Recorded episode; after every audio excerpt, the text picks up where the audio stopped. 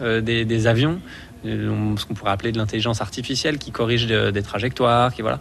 Les avions sont de plus en plus équipés avec ces systèmes et très très très remis en cause parce que ils auraient été à l'origine de crash d'avions majeurs.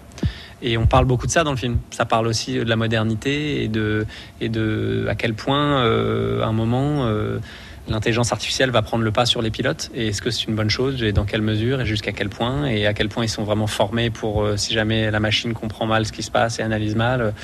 toutes ces questions sont, je trouve, vraiment intéressantes. Quoi. C'est des questions de science-fiction et en même temps qui se posent vraiment aujourd'hui. Pierre Linet, on peut dire que Yann Gosselin, le réalisateur de La Boîte Noire, a, a mis les moyens dans ce film. C'est à l'image c'est à l'image, euh, c'est intelligemment produit, quoi, j'ai envie de dire. Il y a, il y a, du, il y a du petit et du, de l'intime, du couple euh, et du grand, quoi, du épique. Euh, des, quand on est projeté dans les avions, il y a des séquences vraiment bluffantes, je trouve, de ce que Yann a fait.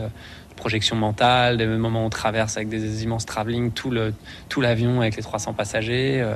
Il y, a des, des, trucs assez bluffants, des vrais trucs de cinéma, quoi.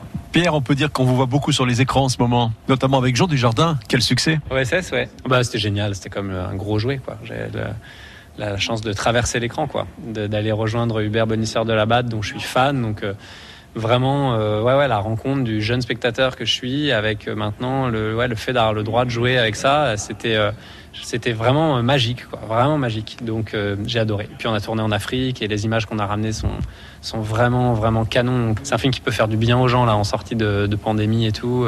je pense que c'est un film qui peut faire beaucoup de bien. Ouais. OSS 117, que savez-vous de l'Afrique? Les Africains sont joyeux, sympathiques, ils dansent bien. Très bonne analyse, superbe. Je compte sur vous. Aucun malentendu. Nos amis voient du racisme partout. Le président vous recevra à 16h. Parfait.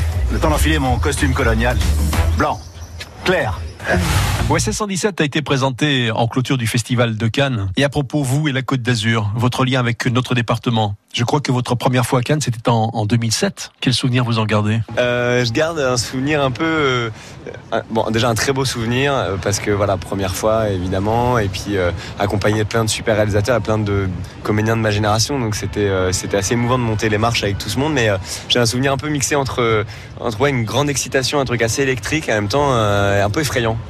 Les photographes, l'agitation, de pas comprendre comment ça marche, pourquoi on est là, pourquoi voilà, il y avait un truc un peu un peu confus mais même temps, euh, en même temps ouais, très très grisant. Alors c'est vrai que quand on parle de Cannes, on parle beaucoup de, paillettes, mais finalement c'est un grand moment professionnel aussi. Tout à fait. Moi je sais que j'ai rencontré beaucoup de gens et j'en rencontre encore beaucoup, euh, des gens d'expérience ou même des gens de ma génération. Euh, hier encore je parlais avec des scénaristes qui me parlaient de scénarios à eux et je découvre. c'est des moments évidemment de ouais ouais de rencontres d'auteurs, de réalisateurs. De c'est quand même quand même aussi un et surtout un, grand festival de, de cinéphiles bien sûr. Mais quel plaisir d'avoir accueilli sur France Bleu Azur euh, ce week-end Pierre Ninet, Lou Delage, Yann Gosselin pour la sortie du film La Boîte Noire. À ne pas manquer. C'est en ce moment sur nos écrans. Nous sommes le dimanche 12 septembre 2021. On fête la Sainte Apollinaire. On vous souhaite un bon anniversaire. Alors quelques stars qui sont nées le même jour euh, que vous, euh,